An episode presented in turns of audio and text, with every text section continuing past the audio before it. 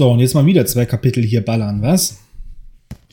Ich habe übrigens gerade nachgeschaut. Wir sind jetzt gerade auf Seite 269. Und das sind 65 Prozent des Buches.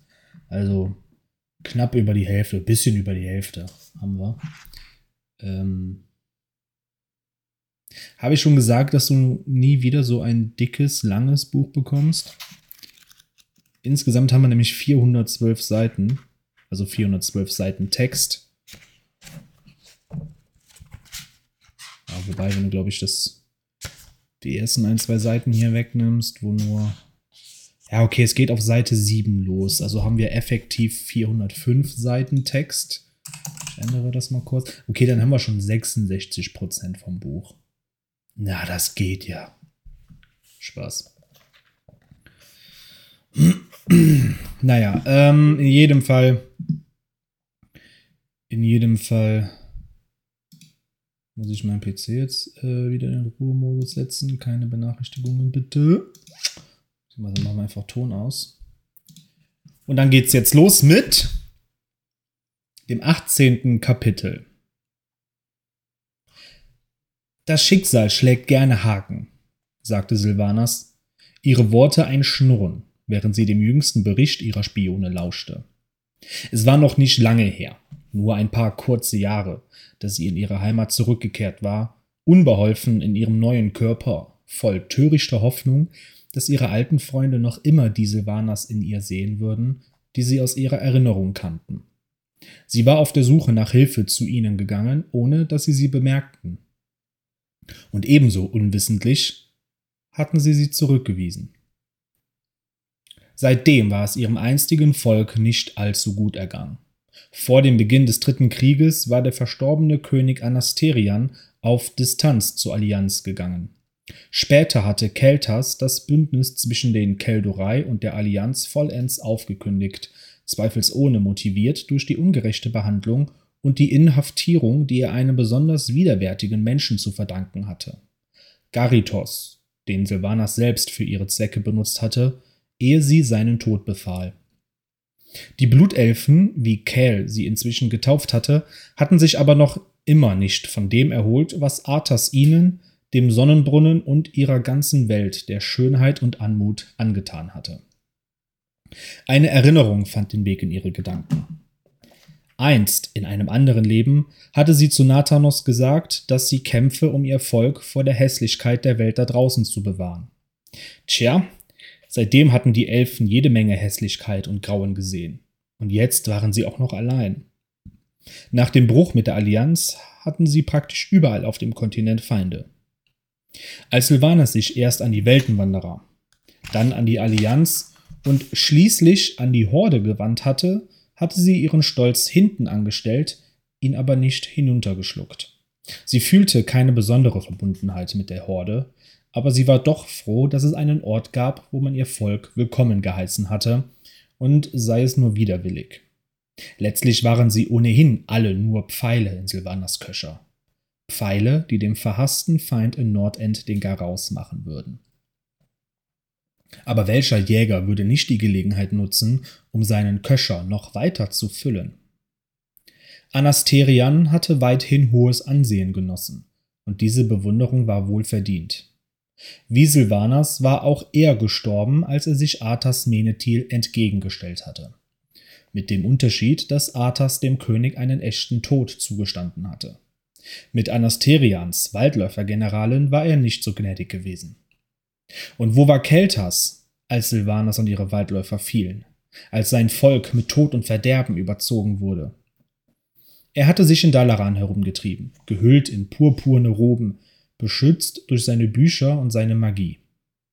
Silvanas Spione berichteten, dass man ihn bei seiner Rückkehr nicht gerade mit offenen Armen willkommen geheißen hatte. Sie hatte auch gehört, dass Keltas die Krone abgelehnt hatte. Bei der Trauerfeier für seinen Vater sollte er erklärt haben, dass Anasterian der König wäre, nicht er. Hm. Ich muss das nochmal wiederholen. Bei der Trauerfeier für seinen Vater sollte er erklärt haben, dass Anasterian der König wäre, nicht er. Okay, jetzt macht es mehr Sinn. Anschließend hatte er dem längst aus dieser Welt entschwundenen Geist seines Vaters geschworen, dass es nie wieder einen anderen Keldorei-Herrscher geben würde. Jetzt war Keltas ein weiteres Mal verschwunden. Diesmal nicht nur aus Keltalas, sondern aus ganz Azeroth. Er hatte das dunkle Pass er hatte das dunkle Passal portiert. Nein, er hatte das dunkle Portal passiert. Genauso wie Aleria vor ihm. Um eine Heilung für die Magieabhängigkeit seines Volkes zu finden. Ein schreckliches Leiden, ausgelöst durch die Verunreinigung des Sonnenbrunnens. Kennst du den Raid Das Auge, wo du am Ende Keltas besiegst? Der droppt doch dieses geniale Mount, diese komische, diesen riesigen, wie heißt das Ding, diesen Feuervogel, dieser, dieser Phönix, mit diesem langen Schweif. Ah, komm nicht auf den Namen von dem Mount. Aber ja, da geht er jetzt hin und versucht. Ist das ein Raid oder ein Dungeon? Ich glaube, das ist ein Dungeon. Ein Raid hast du später, wo du Art, wo du Kelters dann killst. Äh, ist auch egal. Wie viel Unheil die Arroganz und die Schwäche eines einzigen Sterblichen doch anrichten konnte. Silvanas wunderte sich, wann die Schockwellen seines Handelns endlich abebben würden, sofern sie sich nicht ewig fortsetzten. Es würde sie jedenfalls nicht wundern. Manche Dinge veränderten die ganze Welt, sei es nun zum Guten oder zum Schlechten, und wer sich nicht an diese Veränderung anpasste, der überlebte auch nicht. All jene, die sie einst ihr Volk genannt hatte, würden untergehen. Die einen durch die Hand der umherstreifenden Geißel, andere durch die immer kühner werdenden Trolle und der Rest durch etwas weniger Dramatisches, vielleicht eine Hungersnot oder eine Seuche. Sie waren bereits so tief gesunken, dass sie von der Energie der Naru zehren mussten, dieser mysteriösen, kristallinen Kreaturen, die auf eine rätselhafte Weise mit dem Licht verbunden waren. Ihr völliger Untergang war nur eine Frage der Zeit. Es sei denn, jemand half ihnen. Bring mir Feder und Pergament, befahl Silvanas einer ihrer Wachen. Der folgende Abschnitt ist jetzt in, ähm, wie sagt man das, kursiv geschrieben. Das wird jetzt wohl der Brief sein, den sie schreibt. Lady Silvanas Windläufer von den Verlassenen entbietet Lortimer Theron, dem Lordregenten von Keltalas, ihre Grüße. Ich hoffe, ihr glaubt mir, wenn ich sage, dass ihr und alle, die euch folgen, mein tiefstes Mitgefühl haben. Was Arthas Menethil dem Königreich Keltalas angetan hat, war schrecklich. Ich gehörte selbst zu den Opfern, und derer gab es viele. Aber ich habe mich angepasst, indem ich mein Schicksal selbst in die Hand nahm und die Verlassenen an einen Ort führte, den sie in dieser Welt rechtmäßig ihr Zuhause nennen können. Ich bin überzeugt, die Keldorei können dasselbe tun. Die Geißel verwüstet weiter das einst wunderschöne Land und überfällt seine Bewohner. Gleichzeitig versuchen unsere alten Feinde von den Amani, eure geschwächte Position auszunutzen.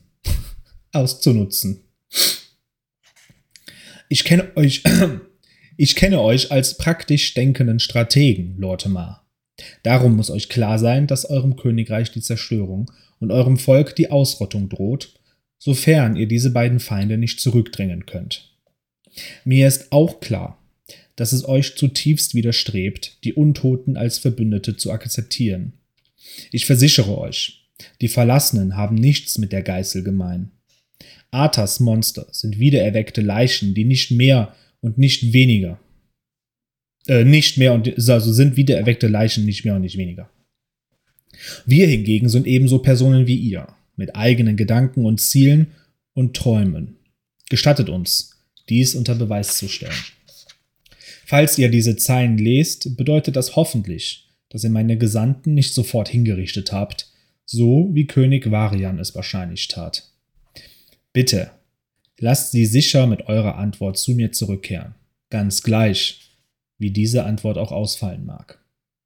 Falls ihr noch immer glaubt, dass ihr mir nicht vertrauen könnt, dann vertraut auf den Hass, den ich und die Verlassenen gegen Arthas und die Geißel hegen. Niemand wünscht ihnen den Tod mehr als die Verlassenen, wie ihr bald selbst sehen werdet. Ich verbleibe in Erwartung eurer Antwort. Sie unterzeichnete das Schreiben nur mit Silvanas in dicken, schwarzen Tintenstrichen. Es fühlte sich richtig an. Nachdem ihre Abgesandten sich verbeugt und das Königsviertel verlassen hatten, zog sie die Brauen zusammen. Stimmt etwas nicht, Milady? fragte Varimatras. Nein, log Silvanas. Ich habe nur überlegt, wie groß die Wahrscheinlichkeit ist, dass meine Untertanen ohne ihre Köpfe zurückkehren. Ja, etwas stimmte nicht. Aber das würde sie ihre dämonischen Diener niemals verraten. Ein Teil von ihr war nervös. Nicht wegen der Abgesandten, sondern wegen der Reaktion auf ihren Brief. Würde Lortimer ihn kurzerhand zerreißen? Ablehnen? Eine ätzende Antwort schicken, in der er sie für die, ihre Tat vor den Toren von Keltalas verurteilte? Warum kümmerte sie das überhaupt? Es sollte ihr egal sein. Genauso wie ihr die Weltenwanderer und ihre einst so schöne Welt egal sein sollten. Das Einzige, was für sie von Belang war, war ihre Zustimmung. Dann könnte Silvanas sie nämlich in der entscheidenden Schlacht einsetzen, um Arthas in die Knie zu zwingen, bevor sie selbst ihm den Todesstoß versetzte. Doch stattdessen schwirrten unerwünschte Gedanken durch ihren Geist. Bilder von Jagden und Scharmützeln, von klirrenden Klingen und surrenden Pfeilen, von Gelächter und geteilten Mahlzeiten, von Nächten unter freiem Himmel und dem rhythmischen Atmen ihrer Freunde, die links und rechts von ihr schliefen. Sie atmete nicht länger. Und die beiden waren nicht länger ihre Freunde. Ein dumpfer Schmerz nistete sich in ihrer Brust ein, so als würde etwas Schweres auf ihr lasten. Hul Putres, befahl Silvanas. Ich möchte einen Fortschrittsbericht über seine Seuche. Das sollte als Ablenkung genügen. Silvanas würde sich auf die Vorbereitung konzentrieren.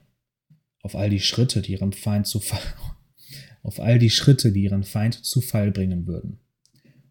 Und ganz einfach vergessen, dass sie einst Freunde gebraucht und gehabt hatte. Silvanas hatte erwartet, dass sie mehrere Wochen auf eine Antwort warten müsste. Doch keine 14 Tage später traf sie ein. Lady Silvanas, ich habe eure Nachricht erhalten und will zunächst eure Sorge zerstreuen. Eure Abgesandten werden gut behandelt. Wir sind dankbar für euer großzügiges Angebot und ich persönlich bin sogar noch dankbarer, dass ihr euch und andere Opfer des Leech-Königs aus seinem Griff befreien konntet. Des Weiteren ist es ein großer Trost zu erfahren, dass die Frau, die einst so klug und tapfer, die uns einst so klug und tapfer anführte, diese Gräueltaten nicht freiwillig verübt hat. Wir hatten Gerüchte darüber gehört, dass ihr nicht länger für Arthas kämpft. Aber ich hoffe, ihr könnt verstehen, dass wir ein wenig misstrauisch waren nach allem, was wir bei Silbermond mit eigenen Augen gesehen hatten. Ich und andere sind durch den Tod unseres Königs und die Abwesenheit unseres Prinzen gezwungen, die tagtäglichen Regierungsgeschäfte zu übernehmen, und ihr solltet wissen, wir alle erkennen an, dass die Verlassenen auf ihre eigene Weise ebenso ein Opfer von Menethils Verbrechen sind wie wir. Eine Zusammenarbeit wäre zu unser aller Vorteil und ich hoffe, in naher Zukunft berichten zu können, dass eure und unsere Soldaten die Geißel gemeinsam aus Keltalas vertrieben haben. Lortimer Theron, Lord Regent von Keltalas. Trall saß auf seinem Thron in Orgrimmar, das Kinn auf eine Hand gestützt und die blauen Augen zusammengekniffen, während er konzentriert laut. Moment, habe ich mich gerade. Das ist so ein harter Cut. Ich habe mich nicht vertan. Es geht direkt hier wirklich weiter. Okay, also nochmal von vorn. Trall saß auf seinem Thron in Orgrimmar, das Kinn auf eine Hand gestützt und die blauen Augen zusammengekniffen, während er konzentriert lauschte. Die Zukunft von Keltalas wird durch Trolle und Geißel gleichermaßen bedroht, erklärte Silvanas. Ich habe jetzt andere, um die ich mich kümmern muss, aber ich garantiere euch, dass die Fähigkeiten, die Waffen und das magische Wissen der Keldorei einen großen Vorteil für die Horde darstellen würden. Wenn sie keine Hilfe bekommen, werden sie untergehen. Auf eure Bitte hin haben wir den Verlassenen geholfen, sagte Trall schließlich. Und eure Leute haben der Horde gute Dienste erwiesen. Darum bin ich gerne bereit, ihre Wünsche zu unterstützen. Aber das hier kommt mir seltsam vor. Ihr wollt Hilfe für jene, über die ihr zuvor kein gütiges Wort verloren hattet. Bevor die Horde die Verlassenen aufnahm, haben sie euch abgewiesen.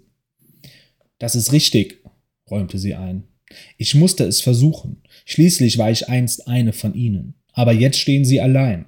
Die Allianz hat augenscheinlich kein Interesse daran, die Beziehungen mit einem Volk wieder zu beleben, das sie vor den Kopf stieß. Aber ihr schon, beharrte der Kriegshäuptling. Er beugte sich vor. Ihr seid nicht für euer weiches Herz bekannt, Silvanas.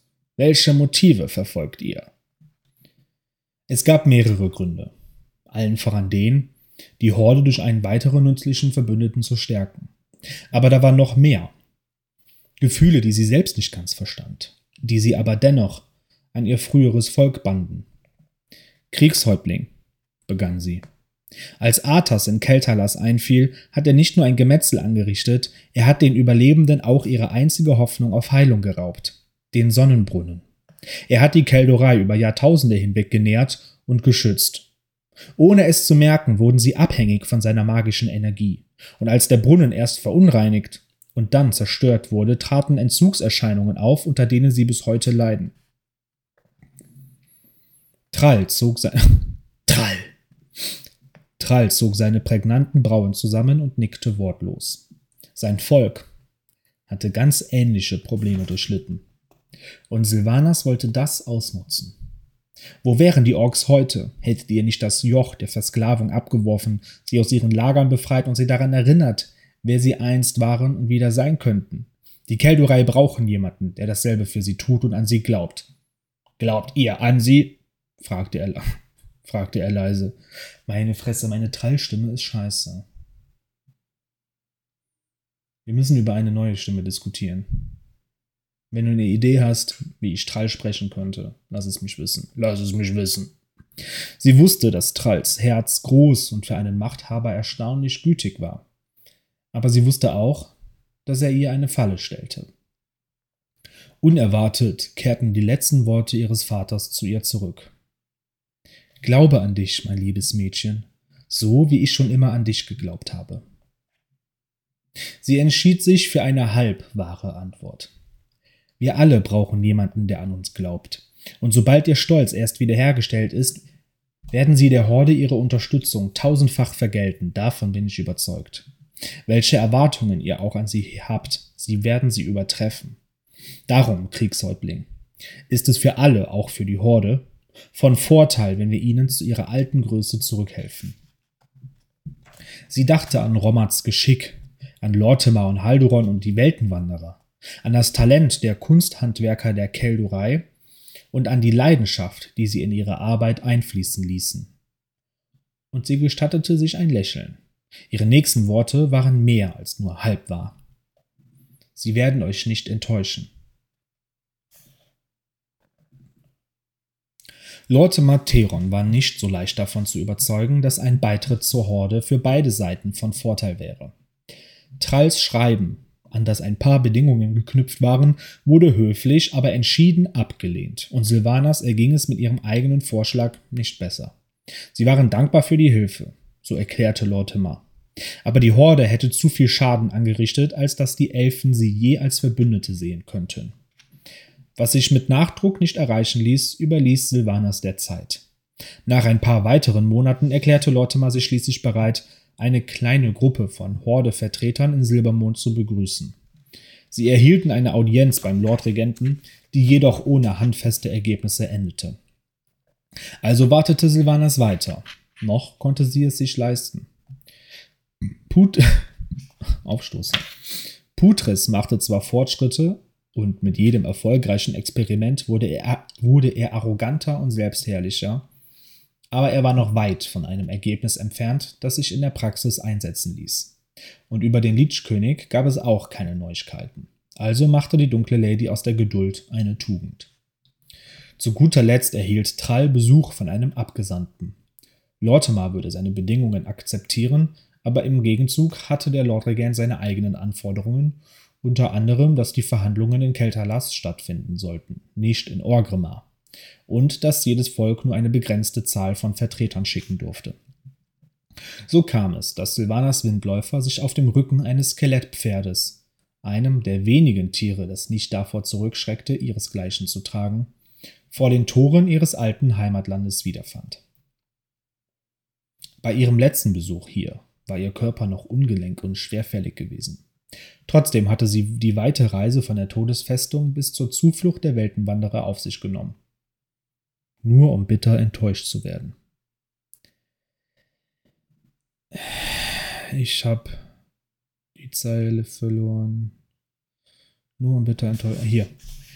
Und bei ihrem letzten Besuch davor hatte sie allein mit ihrer Stimme zahllose Elfen ermordet. Jetzt würde sie diese Stimme einsetzen, um sie alle zu einer Übereinkunft zu bringen. Gemeinsam mit Trall, Kern und Vol'jin von den Dunkelspeertrollen ritt sie durch das geschwungene Tor. Einst hatte es einen prachtvollen Anblick in Weiß und Gold und Rot geboten, jetzt wirkte es ebenso dunkel und traurig wie die umliegende Landschaft. Auf beiden Seiten des Tors war die Verzweiflung deutlich spürbar. Der Immersangwald hatte sich in die Geisterlande verwandelt, und die einst blühenden Felder und Wiesen waren jetzt die Pestländer. Eine Gruppe von Weltenwanderern stand bereit, um die Besucher den Rest des Weges zur Enklave zu eskortieren. Silvanas kannte keinen einzigen von ihnen. Mit einer Ausnahme. Halduron Wolkenglanz, rief Trall. Ich bin Trall, Kriegshäuptling der Horde. Dies ist der Oberhäuptling der Tauren, Kern Bluthof. Und. Oh, wir kennen uns, sagte Silvanas. Ich hoffe, es geht euch gut, Waldläufer-General. Ja, antwortete er. Sein dunkelblondes Haar war zerzaust, und wie immer wunderte sie sich, dass es nicht in seine Augen hing. Aber seine Haut war dunkler, vorsichtiger und sein Gesicht schrecklich ernst. Kaum zu glauben, dass dies derselbe Mann war, der früher so oft und gern gelacht hatte. Wie viele dunkle Tage sind vergangen, seit irgendeiner von uns wahrlich Grund zum Lachen hatte, mein Freund, dachte sie. Folgt mir bitte. Nicht bummeln, kommt schon, etwas zügiger bitte, kommt schon. Halduron wandte sich Trall, Vol'jin und Kern zu. Euer Gefolge wird hier warten. Wir werden uns während der Verhandlungen um ihre Bedürfnisse kümmern. Das missfiel Kern sichtlich und seine Augen wurden schmal. Trall setzte zu einer Entgegnung an, aber Silvanas unterbrach ihn. Halduran ist ein ehrenwerter Waldläufer, erklärte sie. Natürlich hatte er im Kampf auch auf Listen zurückgegriffen, um den Sieg zu sichern, aber das klammerte sie taktvoll aus. Haldurons Kopf ruckte herum. Seine Fassade bröckelte und Silvanas sah Überraschung, Bedauern und Abscheu über seine vertrauten Züge huschen. Würde Lortimer Theron uns tot sehen wollen, wären wir es bereits, fuhr sie ungerührt fort, ohne dass einer von uns auch nur gemerkt hätte, wie uns geschieht. Hier wartet kein Hinterhalt auf euch, Oberhäuptling. Kern senkt, Kern, Kern senkt mit einem Brummen den Kopf. Unter den Tauren war das eine Geste des Respekts aber für Silvanas sah es aus, als wollte der alte Bulle jeden Moment losstürmen. Ich weiß, es ist schwer für die Elfen, einem Troll zu vertrauen, meldete sich Vol'jin zu Wort. Ich und meine Leute nehmen es euch nicht übel. Haldurons Stirn forschte sich und und er. ich hab's heute aber auch mit Fehlern, ne? Haldurons Stirn forschte sich und er, der einst den grausamen Suljin gefangen genommen hatte, nur um ihn wieder entkommen zu sehen, nur um ihn wieder entkommen zu sehen, musterte Vol'jin auf dieselbe Weise, wie er zuvor Sylvanas gemustert hatte. Sie kannte ihn so gut, dass sie förmlich seine Gedanken lesen konnte.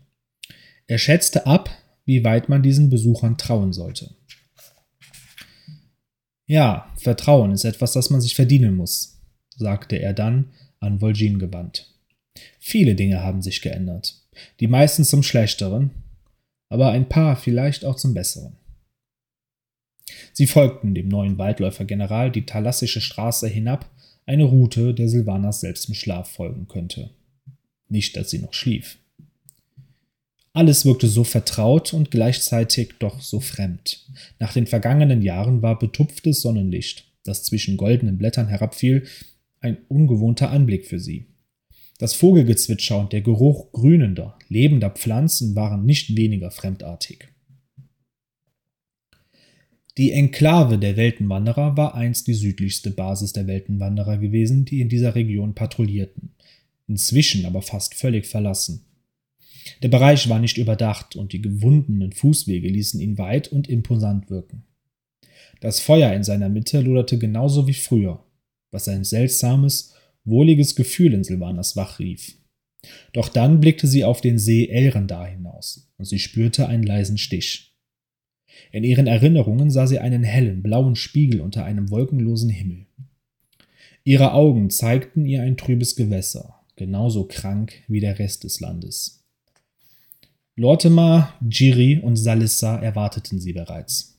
Verglichen mit Lortemars gestrengen Auftreten wirkte Haldoran wie das reinste Plappermaul. Wenn der Lordregent sprach, dann zwar höflich, aber auch förmlich und distanziert, als würde er mit Fremden reden. Sein Verhalten bestimmte den Ton der Verhandlungen. Silvanas hörte nur mit einem Ohr zu, ihre Aufgabe war es gewesen, Trall und Lortimer an seinen Tisch zu bringen. Die Details interessierten sie nicht. Wenn nötig, warf sie ein paar Worte ein, ansonsten enthielt sie sich des Gesprächs. Gedanken kamen und gingen wie die Wolken, die sie und ihre drei Geschwister früher beobachtet hatten, wenn sie nachmittags im Gras lagen und versuchten, Formen und Figuren in den weißen Wattebäuschen zu erkennen. War das letztlich vielleicht die Natur der Existenz? Man wurde geboren, man starb, und irgendwie musste man der Zeit dazwischen einen Sinn geben. Was waren sie ohne einen Sinn, ohne eine Bestimmung? Nichts? Der Gedanke wühlte sie auf. Sie hatte eine Aufgabe ein Ziel. Darauf hinzuarbeiten war ihr Bestimmung genug.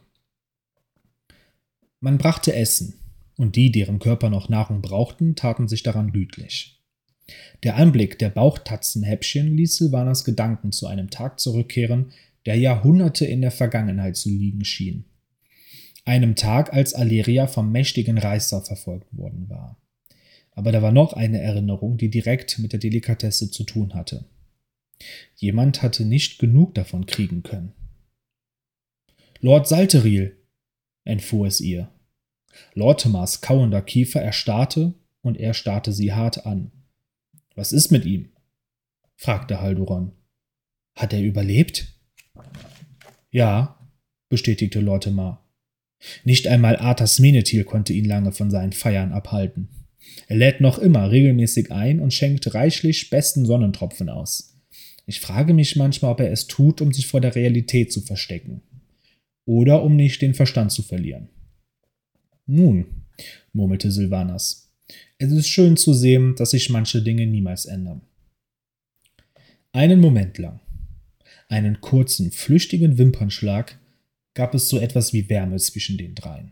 Geteilte Erinnerungen an Musik, Wein und laue Sommertage, süß wie gesponnener Zucker und auch ebenso zerbrechlich. Dann war, aber der, dann war der Moment vorüber und er kehrte nicht mehr zurück. Die Verhandlungen an sich dauerten nicht lange. Jeder wusste, dass die größte, dass die größte Hürde, dass die größte Hürde bereits genommen war. Jetzt, wo die Blutelfen sich bereit erklärt hatten, mit den Vertretern der Horde zu sprechen, ging es nur noch um Details. Man brachte Pergament, Unterschriften wurden unter Zusicherungen gesetzt, welche man anschließend mit Siegeln versah, und dann war es vorbei. Die Förmlichkeiten setzten sich aber noch eine ganze Weile fort. Lortimer bot dem Kriegshäuptling und seinen Begleitern höflich an, den Abend in Silbermond zu verbringen. Trall lehnte nicht weniger höflich ab, stimmte aber einer Führung durch die berühmte Stadt zu. Als er und Kern sich erhoben und zu ihren wartenden Reittieren hinübergingen, wandte Silvanas sich noch einmal zu Lortimer um. Ich hörte, ich hörte, ihr nennt diesen Ort jetzt die Geisterlande, Lord Regent, sagte sie. Ja, bestätigte er, weil es hier jetzt mehr Tote als Lebende gibt. Er versuchte hörbar, den harten Unterton aus einer Stimme zu verbannen, aber es gelang ihm nicht. Silvanas nickte nur. Wo ich schon den weiten Weg gekommen bin, würde ich gerne mein altes Zuhause besuchen. Ich hoffe, ihr habt nichts dagegen. Er konnte nicht Nein sagen, selbst wenn er etwas dagegen hatte. Nicht, nachdem er sich gerade bereit erklärt hatte, der Horde beizutreten. Sie war schließlich die Anführerin eines Hordevolkes. so wie die Blutelfen jetzt auch eines waren. Gewiss, Lady Sylvanas. Ich nehme an, ihr braucht keine Eskorte. Ich kenne den Weg.